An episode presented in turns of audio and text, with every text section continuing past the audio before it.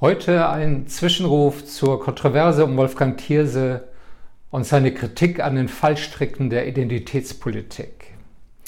Es lohnt sich, diese Debatte noch einmal zu durchleuchten. Thierses Text in der Frankfurter Allgemeinen beginnt mit einer zutreffenden Diagnose. Die multikulturelle Gesellschaft ist kein harmonisches Kaffeekränzchen. In ethnisch, sozial und kulturell vielfältigen Gesellschaften sind Kämpfe um Anerkennung, Chancen und Einfluss unvermeidlich. Es geht um Ressourcen, Aufstiegschancen, Machtpositionen und um kulturelle Hegemonie. Der Streit geht darum, wie diese Konflikte ausgetragen werden. Thirse fragt, wie republikanische Gemeinsamkeit und Solidarität in einer Gesellschaft der Verschiedenen entstehen kann, statt sich in die Wagenburg kollektiver Identitäten zurückzuziehen. Das ist keineswegs trivial. Einheit in der Vielfalt ist eine Herausforderung, die alle multikulturellen Gesellschaften meistern müssen.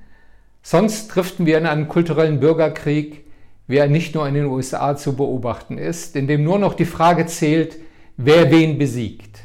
Das haut unsere Gesellschaften auseinander. Das Ideal liberaler Demokratie ist die gleiche Freiheit aller, nicht eine postmoderne Ständegesellschaft, in der sich der Platz eines Menschen nach Geschlecht, Hautfarbe oder Religion bestimmt.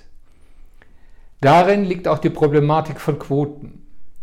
Sie können ein Mittel sein, um verkrustete Strukturen aufzubrechen, aber wir sollten uns hüten, sie zum demokratischen Gleichheitsideal hochzujubeln. Herkunft, Hautfarbe, Geschlecht sind soziale Realitäten, an denen sich Vorurteile, Machtstrukturen und Diskriminierung festmachen. Insofern müssen sie thematisiert werden. Aber sie sollten nicht zu essentiellen Kategorien überhöht werden, die unser Sein und unser Denken determinieren. Weder Thirse noch Gesine Schwan, die ihm mit einem Artikel in der Süddeutschen Zeitung beigesprungen ist, leugnen oder rechtfertigen gar Diskriminierung. Sie wenden sich dagegen, den Kampf um Gleichberechtigung als wütendes Gegeneinander identitäre Kollektive zu führen. Und sie kritisieren die Reduzierung von Individuen auf eine unentrinnbare Gruppenzugehörigkeit. Es ist eine demokratische Errungenschaft, dass im öffentlichen Diskurs nicht mehr Herkunft und Stand entscheiden, also die Sprecherposition nicht wichtiger ist als das Argument.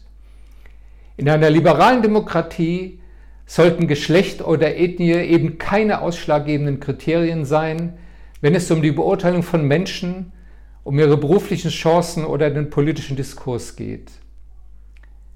Thierse und Schwan stellen Dominanzverhalten und Rassismus gegen Minderheiten keineswegs auf eine Stufe mit dem Aufbegehren der Diskriminierten.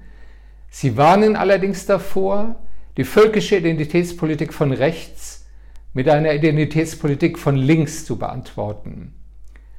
Und sie beharren auf dem Erbe aufgeklärter Vernunft, dass subjektives Empfinden und lautstarke Empörung nicht das finale Urteil über richtig und falsch sein können. Es läuft etwas gründlich schief, wenn eine schwarze Schriftstellerin nicht mehr von einer weißen Kollegin übersetzt werden oder ein weißer Schauspieler keinen farbigen spielen darf.